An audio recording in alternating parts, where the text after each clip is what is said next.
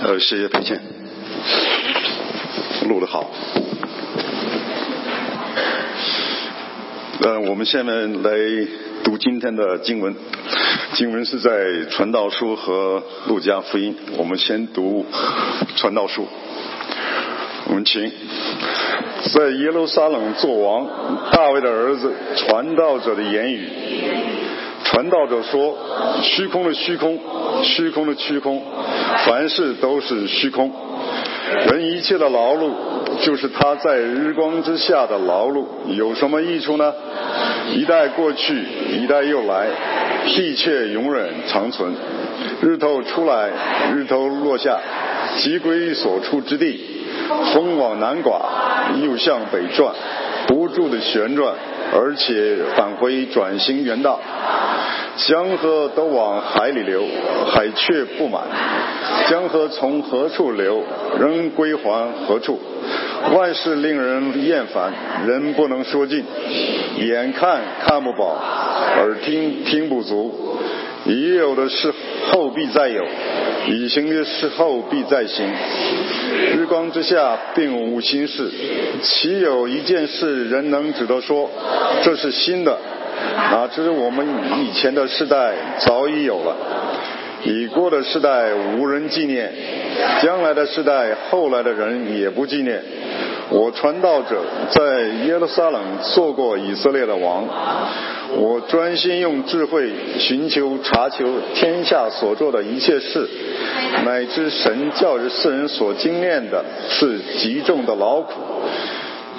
啊，乌鸦也不种也不收，又没有仓又没有库，神上养活它。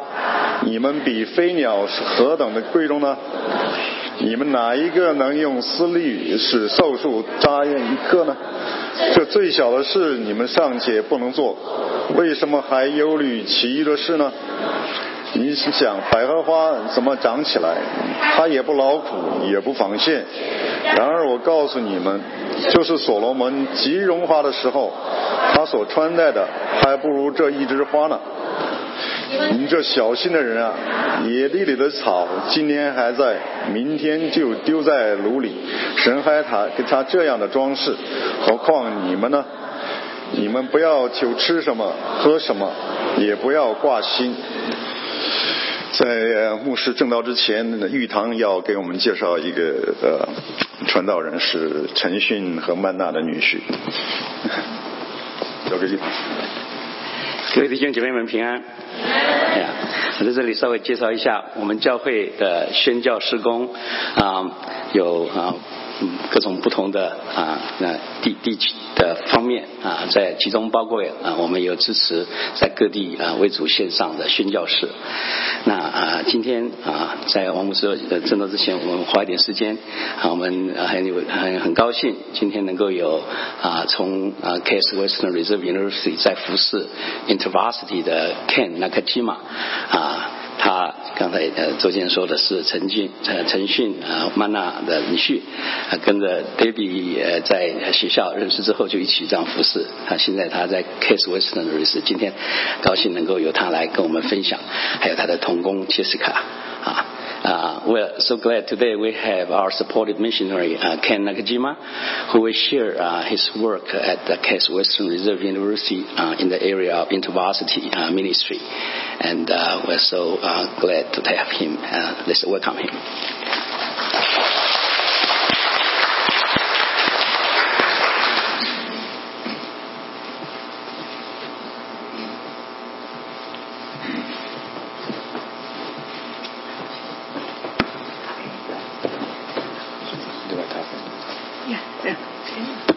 morning. Uh, 早安。 Um, my name is Ken. Uh, I just want to start off by saying I was not a Christian for 19 years of my life. 呃，我的名字叫 Ken，我想跟大家分享，在我十九年的生命当中，我并不是一个基督徒。 My sister became a Christian around that time, and I was really angry, and I tried to uh, make her not a Christian for that whole year. 呃，我的姐姐在那个时候成为基督徒，那个时候我非常的愤怒，我甚至想使她不要想要成为一个基督徒。 And even though I tried to um, push her away from the faith, I knew that something changed in her heart, and I knew that something was happening, and I became curious. 我知道，呃，甚至我想把他推向另外一边，使他不成为基督徒。但是我知道他的内心有极大的改变，我也很好奇是什么因素能够使他有这样的改变。And when I went to college, I carried my curiosity there, and that's where I met people who invested in me in college to tell me more about Jesus, and I became a Christian in college. 当我去大学的时候，我保持这样对信仰的好奇心，也有其他的人能够花时间，他们投资许许多多的精力跟时间在我身上，使我成为一个基督徒。 And so today I, I serve full time as a missionary on the college campus um, because there's so many people that um, need to know Christ uh, who are questioning their life purpose um, and uh, what they want to do and things like that. 呃，我今天现在在一个大学的校园里面服侍神，因为有许许多多人，他们实在是很迷惘，他们想知道人生的目的，还有他们之后要做的未来工作是什么。 And so when I go on college campuses, uh, I teach people uh, how to grow in their faith. And uh, 所以，当我在校园里面，我最大的工作就是要帮助他们能够学习信仰有关的事。 And one way to do that is uh, hearing the Word of God um, and actually applying it in your life. 所以最重要一点就是听到神的话语，更重要要在你的生命当中，在你生活当中实践出来。 And so in Luke chapter 10, Jesus says, uh, Go and pray for people um, and tell, tell people about my kingdom. And so every Friday, um, some students and I, we go and just pray for people and um, have conversations with them about Christ. 在路加福音第十章里面，主耶稣教训门徒说，要去为呃世上的人祈祷，而且把我的福音传给他们。我同样的在校园里面，我也是做这样的工作，为他们祈祷，把神的道传给他们。 Another way we try to um, grow in our faith is uh, I, I teach students how to lead Bible studies on campus. 同样，我还有另外一个事工，就是我要帮助这些领导，在我们当中的同学当中的领导，能够带领查经，带领其他的同学来读神的话语。And so I invited uh, one student, Jessica, who leads uh, Bible study for uh, international Chinese students. 所以今天我请我的同工 Jessica 姐妹来到我们的当中，跟我们分享她在呃中文呃就是中国同学这个查经小组里面的服饰。嗯，大家好，我的名字是 Jessica，呃，中文名字是孔玉佳，呃，很高兴能和你们一起呃崇拜今天。嗯，我是现在在 Case Western 上大二，然后我嗯带领一个呃对呃中国留学生的小组。啊，对不起，我中文不太好，所以我现在就要讲英文。um, yeah, so I came in as a freshman, um, really interested in um, meeting Chinese students and sharing the gospel with them. 当我是大一学生的时候，我来到这个校园，我对中国的同学非常有负担。 Um, and after I got to know a lot of the Chinese students, um, I felt God just really um, putting it on my heart to reach out to them and share with them. 当我认识许许多多从中国来的同学之后，我觉得神把这样一个很重的负担放在我的心里，对这些同学们传福音。 Yeah, so um, I saw just a lot of like brokenness and a lot of um, like discontentment in them, and I knew that like the only way that they could be filled was through the word. 我在他们心中看到许许多的破碎跟不满足，我知道唯一能够填满他们心中的需要的，就是神。 So, um, having grown up in church, I um, I knew the gospel well, but I didn't fully understand what that meant for me, though. 呃，我是在教会里面长大，纵然我对神的话语非常熟悉，可是我常常觉得好像不是对我呃而说的。 But through this past um, year and a half, I have felt um, I know that God has really been working in me and um, helping me to uh, really grow in my faith. 在过去的六个月呃半年当中，我觉得神亲自的对我说话，而且在我身上做那奇妙的大功。 And so um, it's just been amazing how God has been leading me um, and sharing with Chinese students and also helping me um, to grow in my faith this past year. 这是如此的奇妙美好。神不但借着我把福音传给这些同学们，他也在我身上做那建造的工作。 And so um, this year for our small group, we currently have uh, three Chinese students. One is a PhD student, one is a master's student, and one is an undergrad. And then we have three Chinese Americans. 所以在我的小组里面有三位中国同学，还有三位在美国生长的中国孩子。一个呃，这三位中国来的同学当中，一个是博士生，一个是硕士生，还有一个是本科生。Um, and I, they just like kind of blown me away with their uh, curiosity and wanting to learn more about Christianity and learn more about who God is and learn more about the Word. And that's just blessed me so much. 啊他们对于神的话语还有神的道如此的好奇，实在是呃给我很大的鼓励。 Yeah, and um, I've just been so encouraged by um, God just giving them that heart to learn more, and um, not only just to um, they they want to learn English too. So it also helps that we are like speaking in both Chinese and English, but just um, seeing how God is really working in their hearts to um, learn more about who He is. 我是如此的感恩，他们有如此渴望神的心。同样的，他们当然也很希望从我呃学到英语。我呃在这一切上真的是感谢。Yeah, and so um, I just want to thank you guys all for your support, um, both prayer, uh, prayerfully and financially. And um, I, yeah, just praise God for the work that He's been doing. And I um, also ask that you guys would continue to pray for our small group um, and pray for just like the growth and continued growth and um, curiosity for the Word. 我感谢各位，无论是在财力上还是你的祷告上的支持，求你们不断的啊为我们这个小组，还有我们在校园的施工祷告，来帮助我们。我们非常感谢，Yeah, thank you. 谢谢。呃，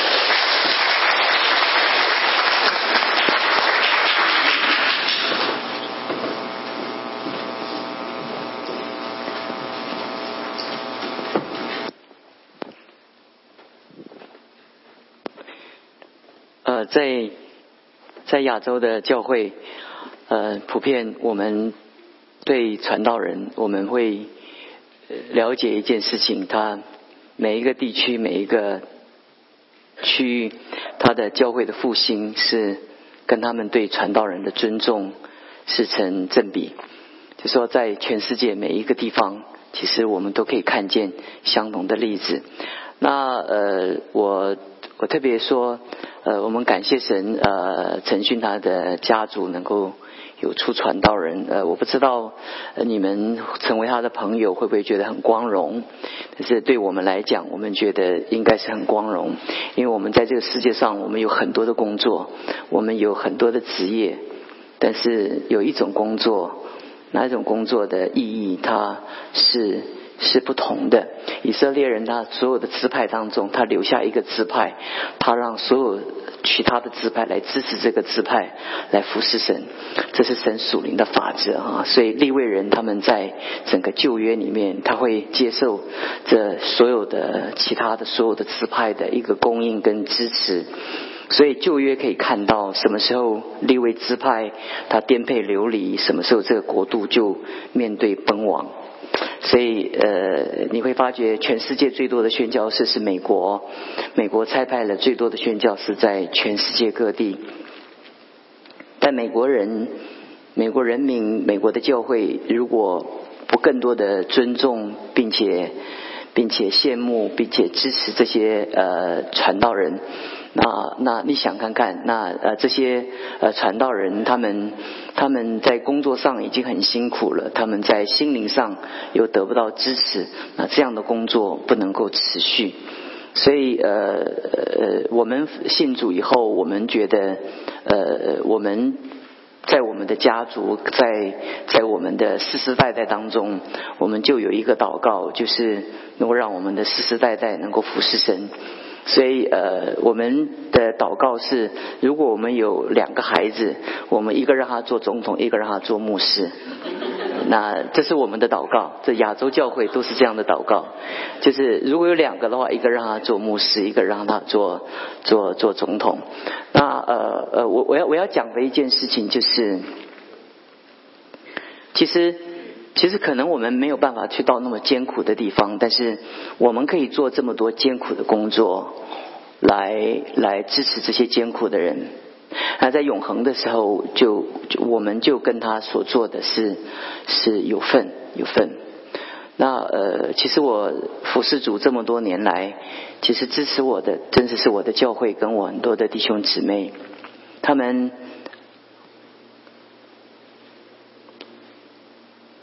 几乎完全的无怨无悔的支持，才支持我们能够继续的走。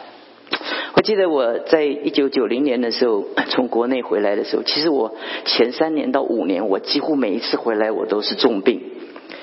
那因为我不熟悉中国内地的的那个那个病毒，长期那是不习惯的。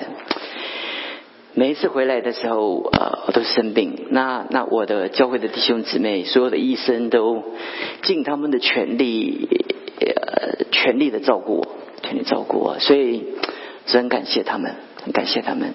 所以今天有这样的机会，所以我鼓励弟兄姊妹，你赚那么多钱放在银行里面，你应该把不是把全部，把一部分移到天上。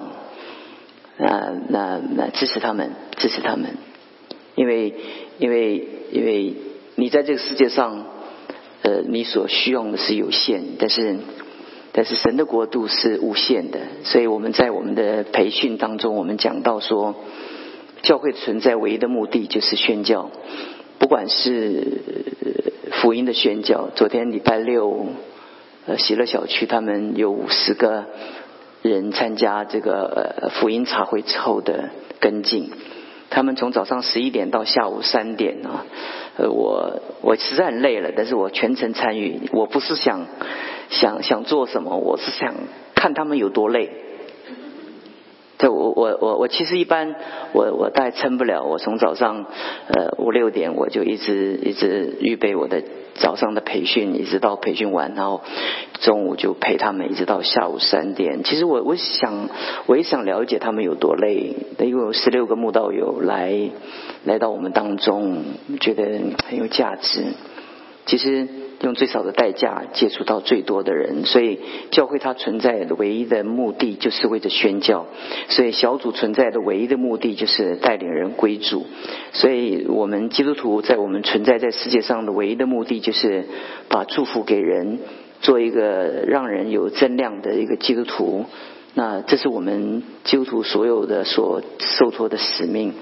那你会想会想到说，呃呃，那那那我自己的人人生呢？我告诉你，你这样做，你的人生格外的精彩。所以我我很难难得借着这样的机会，我挑战你们，就是好好的奉献。你不一定能够到前方去作战，但是看见每一个世上的灵魂，在大学里面或者在街头很多的地方，他因为你的奉献。他能得到福音的祝福，是何等令人感动的时刻！所以求主祝福我们，让我们能够明白这样的一个真理。我一直感谢我支持我宣教的我的弟兄姊妹，所以我愿意我们的 ACCC 能够成为他们的一个 support，尽你一切的力量做你能够做的。今天我。是我这一次培训的一个 最后的第二次的讲道，我还有一次，就下个礼拜我我很舍舍不得你们，我想一直留在这里陪你们，一直培训。可是我我我每隔两个月我就必须一定要我去做一个身体的检查，我的我的眼睛，我的视力，所以必须这是医生给我的。要求，所以我我在我离开之前，我就有很多的话想要告诉弟兄姊妹，所以所以我会尽量在十二点之前结束。如果十二点之前没有结束的话，请备餐的先去备餐。那请你们再多留一点时间，因为他们借了我时间，我我我要跟你们要回来，所以所以盼望你们能够呃理解我我我对你们的一个。在真理教导上的一个渴望。今天我讲一个比较深一点的一个题目，这个题目是在传道书上所写的。呃，我首先讲我的引言。传统我们在我们检验一流智力的标准，我们通常我们的思考叫做一致性。比如说我们做实验，我们就要一致性的那个 logic 这样走下去，我们觉得这个实验是 successful。如果这个实验前后有有对不起来的时候，呃，就好像我跟师母在谈恋爱的时候，他在做实验。那个实验的预设是老鼠老鼠会死，结果老鼠都死不了。后来他的指导教授告诉我说：“你就偷偷的跑到实验室去把老鼠毒死，你的你的女朋友就可以毕业了。”那那那，他因为预设嘛，那个实验就是预设这个老鼠吃了这个东西会死啊，结果就是就死不了，死不了怎么办？这个这个论文就写不下去了，就是这个预设跟那个结果不一样。那呃，我们通常我们的头头脑对读圣经或者对世界上很多的东西，我们都想找到它的一致性。如果我找到一个事情没有一致性，我里面就有一些焦虑，我的焦虑就会就会产生在我里面的一个感觉，我必须证明。第一个我要证明我不了解，第二个我要我要我要证明他我了解他，但是他是一个很矛盾、很虚伪的人。我们必须要证明。那当我们把他定为很虚伪的人的时候，我们就很平安，因为我们找到一致性了，找到答案。那但事实上，在你的脑中啊，经常存在着两种相同的想法，你仍然保持你的行动自由。这就是一个测验一个人的他的能力的一个最好的指标。其实我们读圣经的时候，很多人告诉我说，圣经充满了矛盾。刚信耶稣的时候，我也是这样的认为。可是我觉得那个矛盾呢，正是真理的亮光的所在。如果我创造一个宗教，我一定会顺着一个逻辑，写一个非常符合逻辑的东西给大家，好叫大家接受。那如果这本圣经经过四五十个作者几千年的一个传承，它留在历史中，而且被成为最畅销的一本书，而且它超过了两千年，它成为印刷史上创纪录的一本书，直到如今，那肯定有一个理由，我们就可以去创造一个一致性的理由。我们说圣经充满了矛盾以及错误，这样的话就。就给我们有一个机会，让我们对对我们所面对的这些现实，我们有一个合理的解释。这个合理的解释会使我们觉得很很平安。但事实上，你要检验你的智力的一个能力哈，不是要解决那个矛盾，是你同样有两个矛盾在你的思想中的时候，你仍然维持你正常的生活，而且完全没有阻碍的行动能力。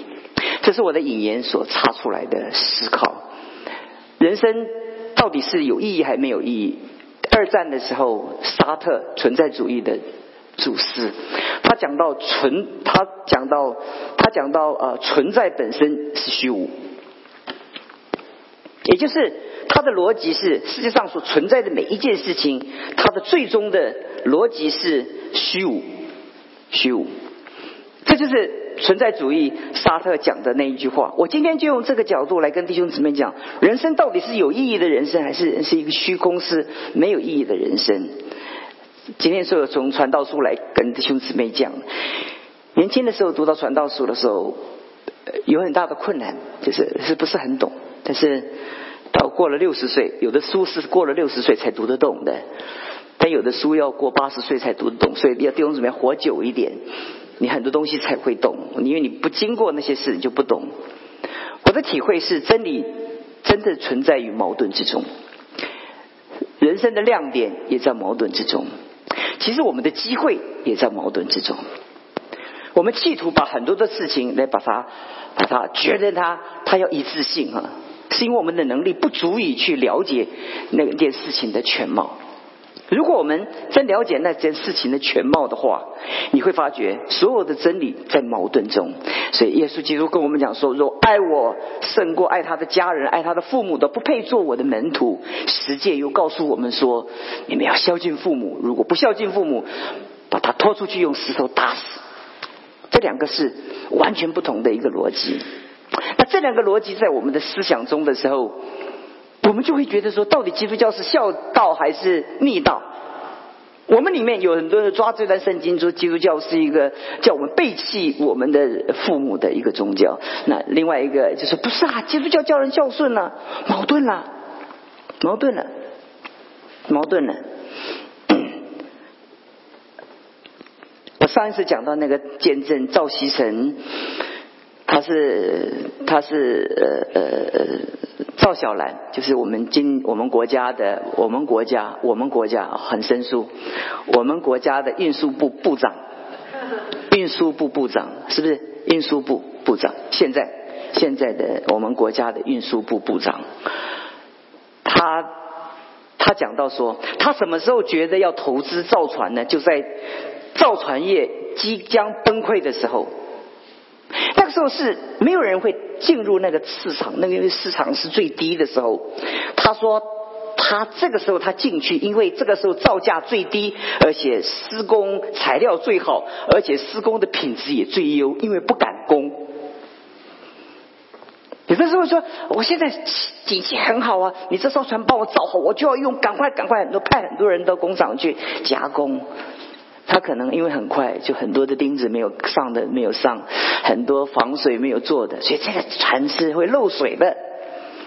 他说他什么时候投资，就是在在说，可是问题这就是伟人的所在啊！什么时候股票最低的时候是大家都知道那个时候要进去，谁敢？现在谁都敢上两万了，都敢。可当他变成一万的时候，有没有人敢？没有人敢，因为是人性嘛。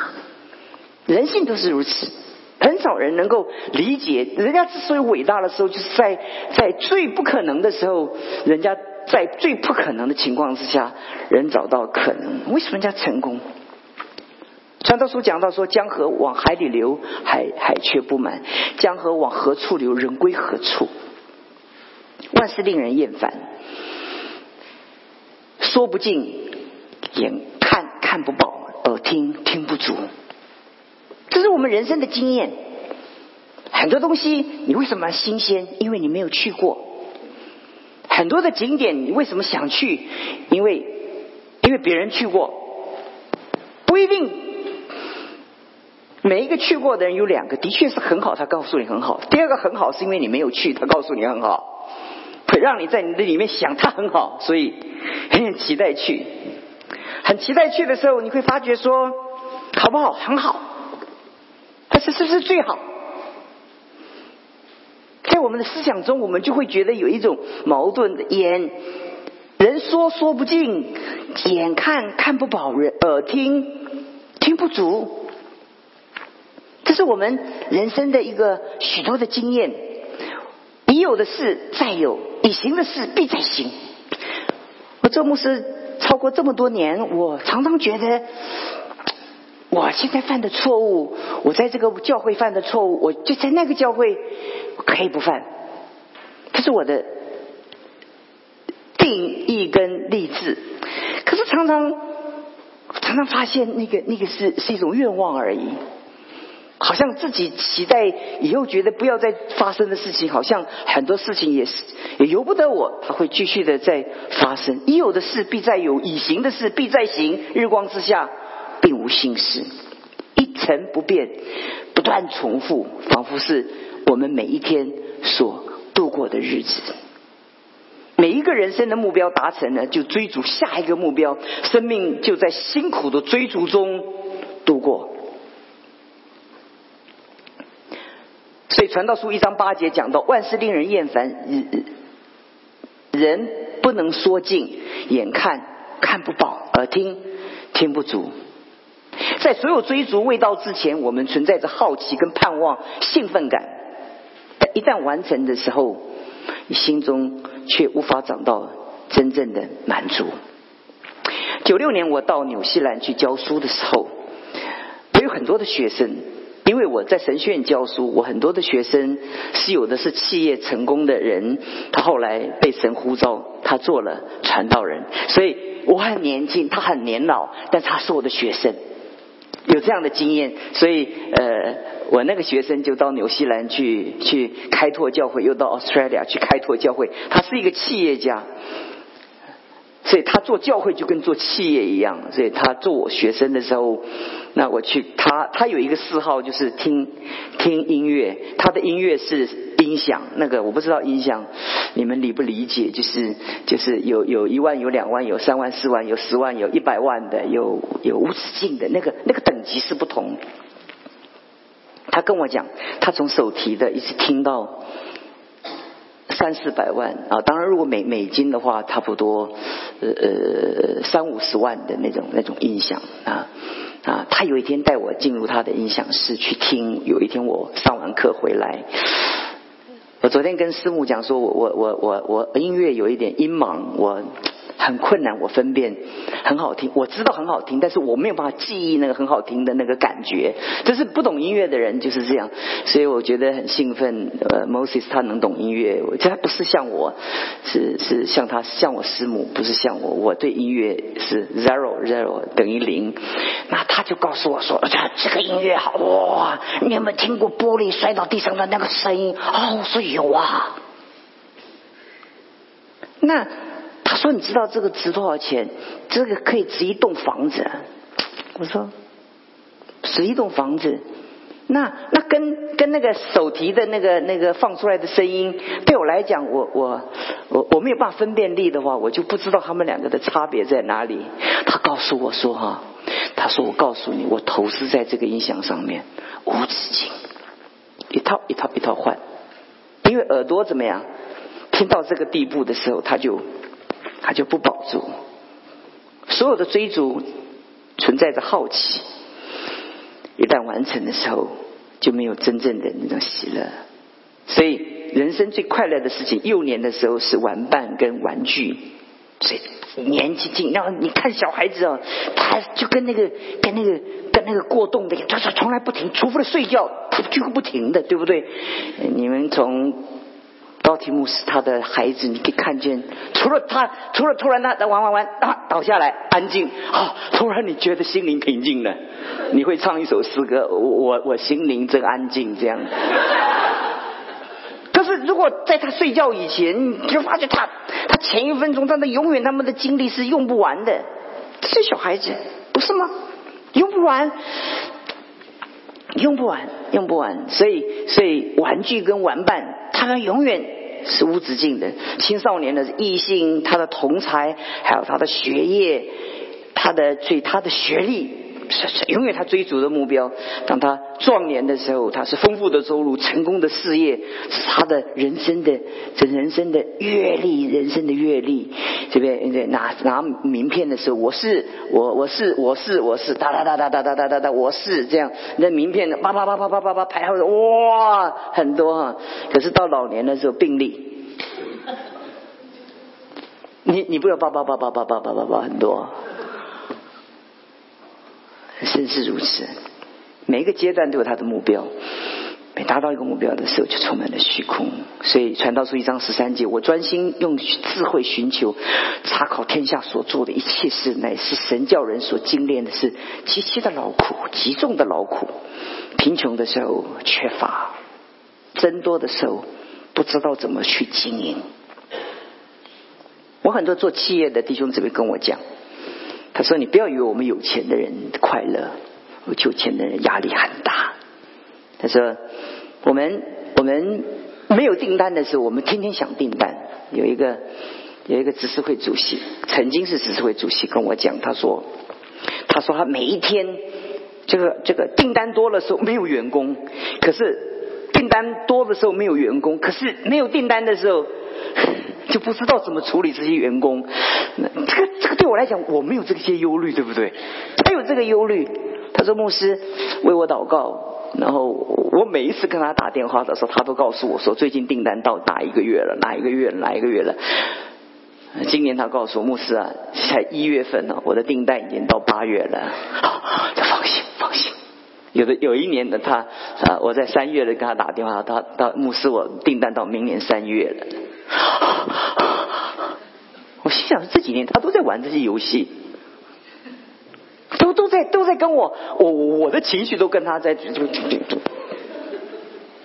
做牧师每一件事情都得挂虑啊，弟兄姊妹娶不到我们担心，嫁不出去我们担心，事业不好我们担心，都来问我们了，我们都来问我们呢。所以路加福音十二章有一个财主说：“哇，我我这么丰富，怎么办？怎么办？怎么办？”一般都是没有钱的人在问怎么办嘛？他说还有钱，怎么办？我说哥，我要盖更大的仓库。然后我对我的灵魂说：“灵魂呐，有许多的财物，财物，你放心吧，好好享受吧。”神却却对他说：“无知的人呢，今夜我要你的灵魂，你所预备的要归谁？如果人为自己积财，在神面前不富足的，却是这样。所以我刚刚才告诉弟兄姊妹，你除了在这世界上富足，你一定要在神面前富足。”在神面前富足，我就刚刚告诉你们说，要支持圈圈教室，要支持神教会的一个工作。这是我们的智慧，我们的智慧。如果你了解这些的话，你就明白，不但积财宝，要不但要要要为自己积财宝，要为神积财宝，要为神的工作积积财宝，你才是真正的富富足。中国第一个统治的王朝秦帝国维持十五年统治，他十二年是秦始皇统治，后面只存在在三年中，这个帝国就完全的崩解。如果你读春秋战国的历史的话，你知道秦始皇得到天下，他有几代的皇帝在那边经营，经过无数的战役。有两百万人在死在那个在在战场上，那个的血腥，一场一场战争，一场的。如果你了解他的过程的话，你就替他 抽一口冷气。哦，这个太辛苦了，每一场战役都决定他是否能够继续能够成为下一代的一个霸主，下一个时刻的霸主。成功了，等他只维持了十五年，最后他的孙子子婴，为什么孙子？跨过儿子，因为他的儿子被他自己杀了，是不是他自己杀了？历史的悬案，是不是赵高李斯他们假造圣旨？有人说，这个历史中如果转到他的儿子继承王位的话，这个世界秦帝国的发展就不是如此。可是历史就是没有如果，历史没有如果。成吉思汗在创造人类历史中最大的帝国，到如今为止却没有一个帝国能够超过成吉思汗。他从蒙古草原一直打过德国的莱比锡、莱茵河，你难以想象那个距离之远，那个那个横跨的那个帝国有有多大。当时他在北北京上林的那个后宫所所建立那个宫殿的时候，他那个门在那个门装的那个他他抢来那个珠宝门都关不住，关不住。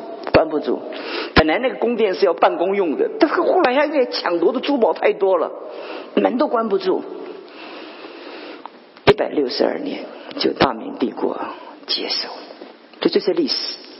我们经过历史的长河的一个长高长视野的一个观察来看我们短短暂的人生的时候，传道书讲说：多有智慧，多有愁烦；增加知识，就增加忧伤。少有智慧，我们极重的劳苦；少有智慧，就满了愚昧；多有智慧，就多有愁烦；加增智慧，就加增忧伤。互联网的时代，全世界提供我们太多的资讯，那个资讯好像旋风一样扑面而来。碳排放，世界的暖化。这这所有东西都是在过去的时候，以前你们没有互联网的时候，你不会那么快得到这么多的资讯，所以呢，忧虑不会。很多时候进入到 AI 的时候，很多人就在问说：我什么时候，我我现在的工作会什么时候会被取代？就是因为互联网那么的进步，让你想的那么的多。事实上，在我们的生命里面。在日光之下，我们在解答这个问题的时候，我们在日光之下，我们要以神的眼光穿透日光，从神的眼光来看我们生命中的世界。这里我今天讲到的中心点，就是从这个切出来，神告诉我们怎么样的活。刚刚讲的都是引言呢，还没有进入到我的我的中最中心的核心的一个题目。我们我们讲的日光之下，在传道书所讲的，这些都是我们的现况。所以我们越读，我们就越灰心；我们越读，我们就越绝望啊！这就是存在主义讲的虚无啊！因为很多东西是没有意义啊，没有意义啊！你你真了解的话，你活得够久的话。你如果走在存在主义的思想中，你会承承认它为什么会流行在二战的时候？因为二战的时候多少的战争，多少的死伤，人在短时间看见人人的起落，很多时候人就看透了。当你在富裕的时代，你永远以为你现在所拥有的可以永远拥有，这就是我们对自己的思维。可是圣经告诉我们，从传道书的秘诀就在日光之上。有上帝。如果你坐飞机的话，你看，不管下面有多少乌云密布，你经过那个大气的那流程到最高的时候啊，永远都是天朗气清。在极高之处，从神的眼光来讲，这人生是非常的透亮的。你想，乌鸦不种也不收，又没有仓，也没有库，神养活它，你比飞鸟贵重，不是吗？我们比飞鸟贵重，所以哪一个人能用思虑使寿数多加一刻呢？神告诉我们说，从神的眼光，神教导我们，教导我们确定我们生命中的焦点。从日光之上看日光，我们看我们的人生，我们看的人生命中的一个焦点。你的焦点到底是什么呢？你看见焦点的时候，你就看见。焦点四周的事物，很多人问说：“哎，你们信耶稣都是都天天讲上帝，他觉得我很反感。”其实，其实基督教的信仰，上帝是在我们生命中叫做顺位。今天我们在门训的时候讲到一个概念，就是就是优先顺位能决定你人生的一些重要的关键。你到底有没有时间？你有没有能力？你去愿意做什么？你能完成什么？全部都是你优先顺位来决决定的。今天你很多的坐在这世界上，你有很多的焦虑，很多的纠结，就是你没有办法排优先顺位。在你生命中，你到底这么人生的那个盘那么的多，你不晓得哪一个是最重要的。但是从上帝的眼光来讲，焦点就是上帝是中心。那焦点确定的话，你就一以上帝为中心，你数你每一个生命中的一个一个一个距离跟方。向，我等一下要跟弟兄姊妹讲这一段，大家可以用一点心来去思考我跟你们讲的这些东西。就是当上帝是我们的焦点，如果上帝是我们的焦点，你不是上帝是我们的焦点，我们什么都不做。上帝是我们的焦点，我们按着上帝的焦点，我们算看看我们跟每一个事物之间的一个关系，算算看看。有了上帝做焦点的时候，你就可以算清很多东西的一个对比的优先顺位。有的话，你人生就不至于混乱。焦点是神，你所追求的是以神为中心，神也负我们一切的责任。神是我们最终而且最大的满足。其余人间所有的物质，包括情欲、恋慕，都成为附属。我们永远不做这些事情的奴隶。这很重要。世界上你所拥有的这些事物，你说没有上帝可不可以？为什么上帝那么重要？因为当我们做上帝的仆人的时候，我们做万物的主人。很多人说上帝，你们天天说上帝，那么天天聚会多知道过人生多没有意思啊。你看，像我们可以做那么多的事情，该我们要做什么就做做什么。不，当上帝是我们的。终极的价值的时候，我们最重要的事情是做上帝的仆人，我们做万物的主人。上帝的创造就是如此。你颠倒了这个次序，麻烦就大了，大了，大了。如果你颠倒这个次序，天晚日落的时候，有人带着所有生病的来到耶稣的面前，耶稣把他医好，治好了许多病，又赶出许多的。乌龟，那这个东西应该对人来讲，人最喜欢就需要的是这个，这个最重要嘛，最实际嘛。耶稣刚就在那边盖一个这个这个这个这个呃巴勒斯坦联合综合高级医院，收很多的病人，医院在旁边传福音，这多好啊，多快呀！耶稣基督不做这件事情。天早晨的时候，他就去祷告，大家追着他。他说：“众人都在找你啊！”耶稣知不知道？耶稣知道。耶稣说：“我可以往别处去，因为我来的目的是为着传道。治病重不重要？当然重要。赚钱重不重要？当然重要。但有一件事情比这个更重要，所以在我们的生命中，我们就把那个顺位怎么样，就拉拉出来了，拉出来了。我为这件事情出来的。”唯有神的道能够改变人的心，病得医治，好不好？很好。但人的心灵得着医治，他才能成为真正健康的人。一个人，你觉得他生病，到底是根据什么？根据他的血压，根据他的血液的检查，还是跟他的心灵的状态？在这个世界上，到底什么是真正健康的人？兄弟们，你有没有想过？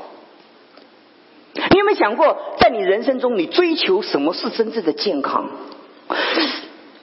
当医生给你看报告的时候，我觉得 not bad，那我就 放心，是不是？结果对不起，你回去还是会跟太太、妻子、孩子吵架。这个医生不会管你的，跟医生没关。所以这个报告不不能不能带给你真正的价值跟快乐。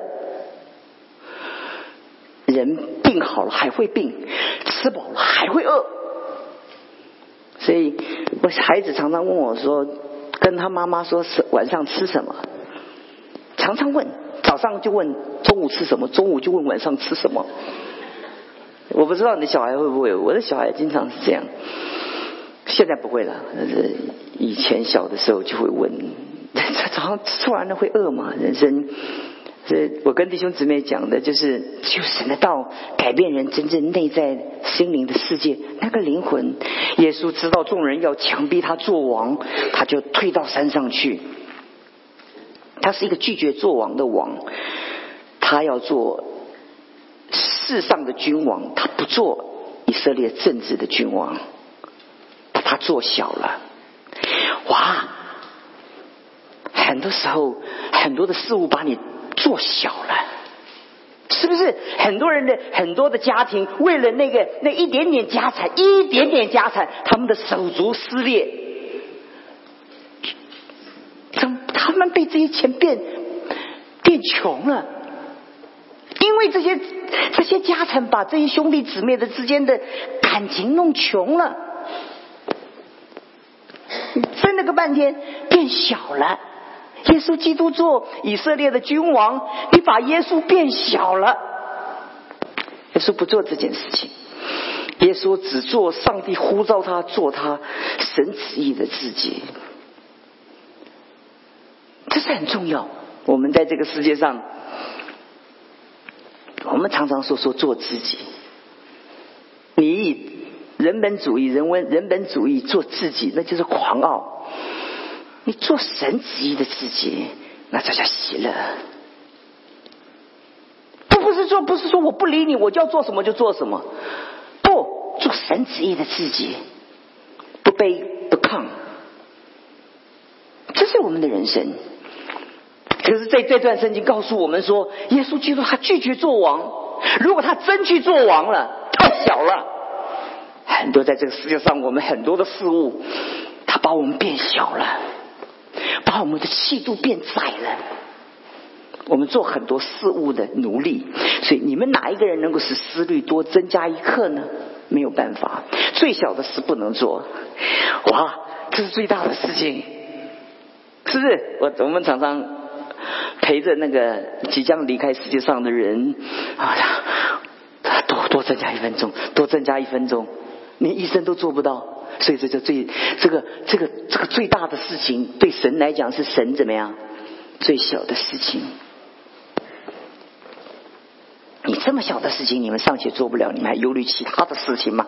百合花长起来了，也不劳苦，也不纺线。我告诉你们，所罗门说，荣华的时候，他所穿戴的不如这花一朵。你们小心的人，野地的草，今天还在，明天就丢在炉里。神还给他装饰，何况你们呢？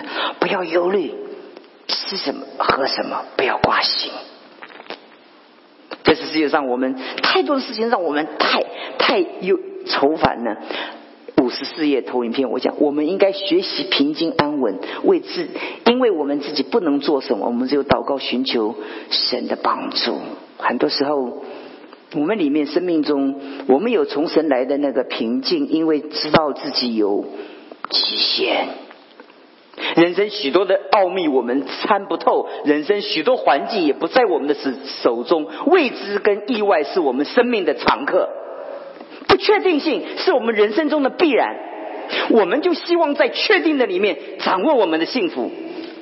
可是人生的人生的特质就是不确定，我们就想确定，我们心中就就觉得有一个依循是不确定。信仰让我面对所有不确定的时候，我跟弟兄姊妹讲：泰山崩于前，我不变于色。的信仰，所以未知跟意外是我们生命中的常客。不要为明天忧虑，因为明天自有明天的忧虑。一天难处一天担当，够了。耶稣给我们的智慧，耶稣赐给我们的生命，不要为明天忧虑，因为明天它永远是虚拟虚境，永远够不着。有明天，永远永远。孩子常常，我们要糊弄孩子，常常跟孩子讲说：明天，明天再给你买。明天再给你，明天再给你。哦，这个爸妈最会用这一句话了。哎呀，明天啊，明天啊啊，明天，明天，明天最好了。明天的时候再告诉他，明天就好了。因为明天永远怎么样？他不会来到，是虚拟虚境。人无远虑，必有近忧。但是我们人通常都是永远的忧忧虑。不要为明天忧虑，因为到了明天。所谓的明天就消失了，我们所谓的明天就消失了，有另外一个明天存在。专注当下，你忧虑的时候，你食不知味，胃不觉甘，你身体无法配合吸收。所以，为什么圣经说喜乐的心是良药？我在在跟弟兄姊妹聊天的时候，常跟弟兄姊妹讲，我这我的经验。我一个姊妹。是我在神学院做图书馆的时候，他是他是我的童工，他在 New Jersey 上班，他的母亲在台湾重病快要死了，他就把工作辞了，剩下最后几年想也许几个月，因为报告是这样，就回去照顾母亲。就母亲快要死了，后来没有死，他后来得了一个病，叫叫叫做失智，就是就是失去记忆。他失去记忆以后，他所有的病都好了，他就美国再回不来了，他就一下十几年就这样的陪他母亲。他母亲原来很忧虑，很忧虑，很忧虑，很忧虑，很忧虑。失智以后没有能力忧虑了。你是谁呀？他不会在那边说你是你怎么没有来看我？不会。不会，他说你是谁呀？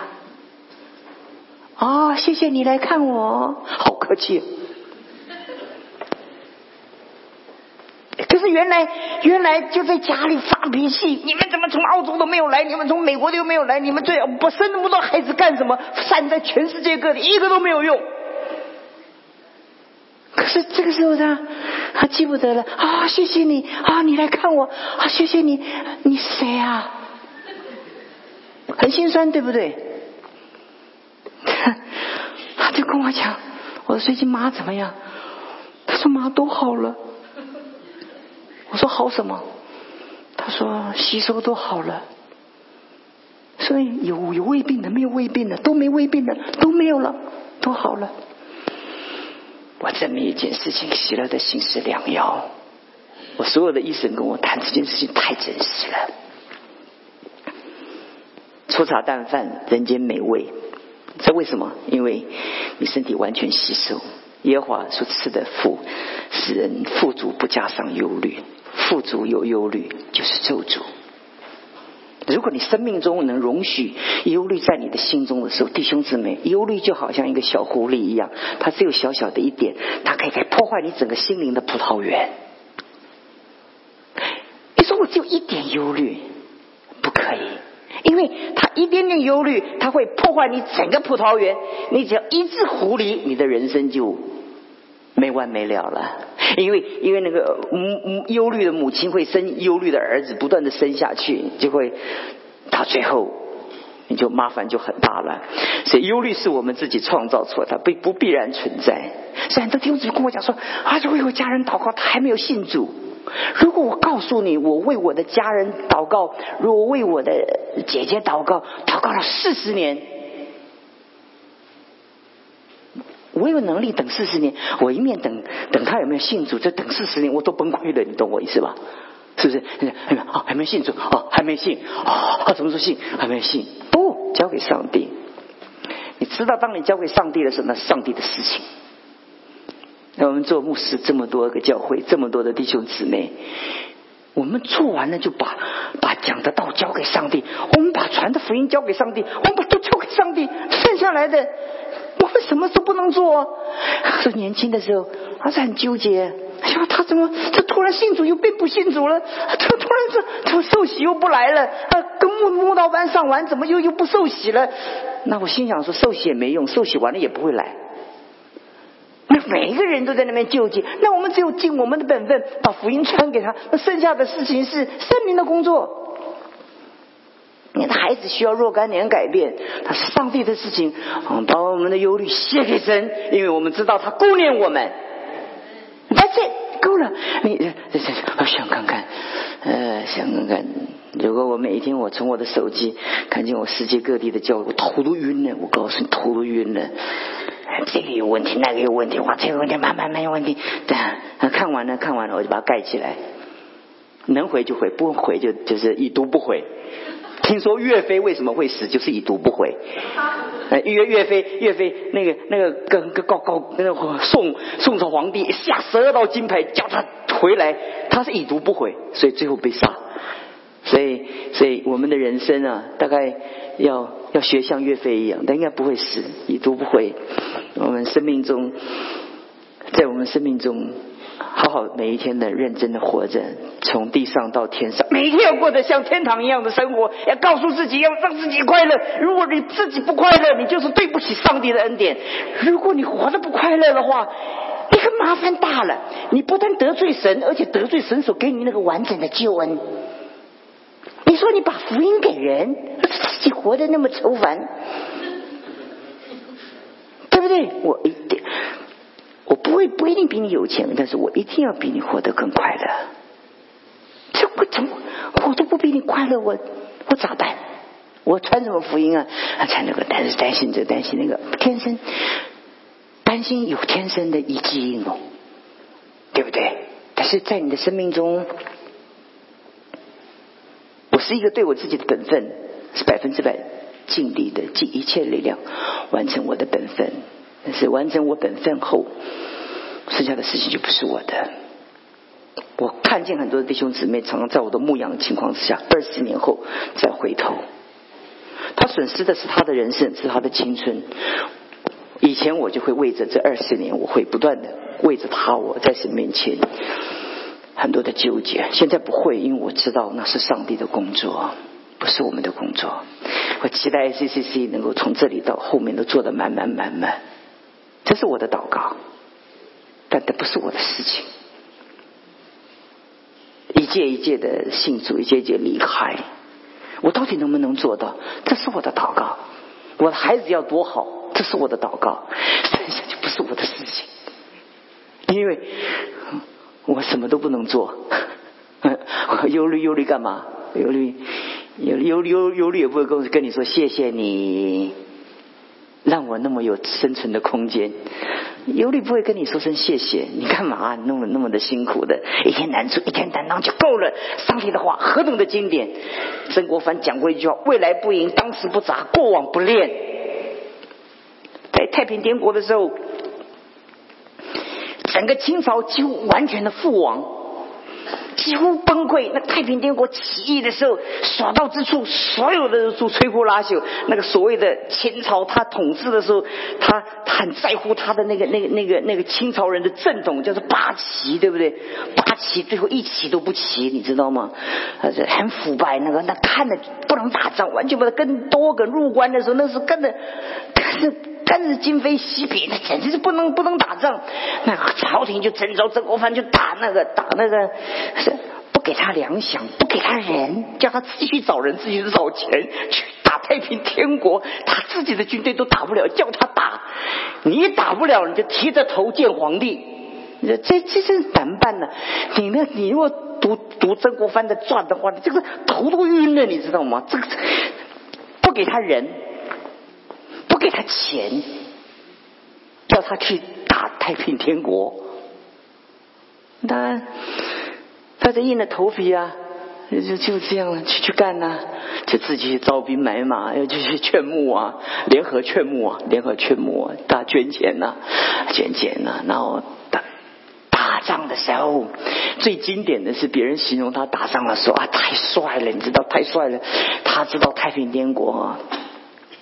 知道这些土匪哈，他要打速战速决的策略，他们不能打持久，因为打完一个城就抢一个城，他就发发发发发薪水啊，所以说这个城打不下来，他的薪水就没办法发，粮食就没有办法，他就知道，他就把他所有太平天国所经过的地方都都都建筑坚固的那个营寨。那个太平天国在外面喊呐，哎呀，孬种啊，你不敢出来呀，你出来呀！他的他的属下就跟他报告是外面在叫阵呢。他说哦，听到了。他在点在灯下在看书。他其实真有看有没有看，我不晓得。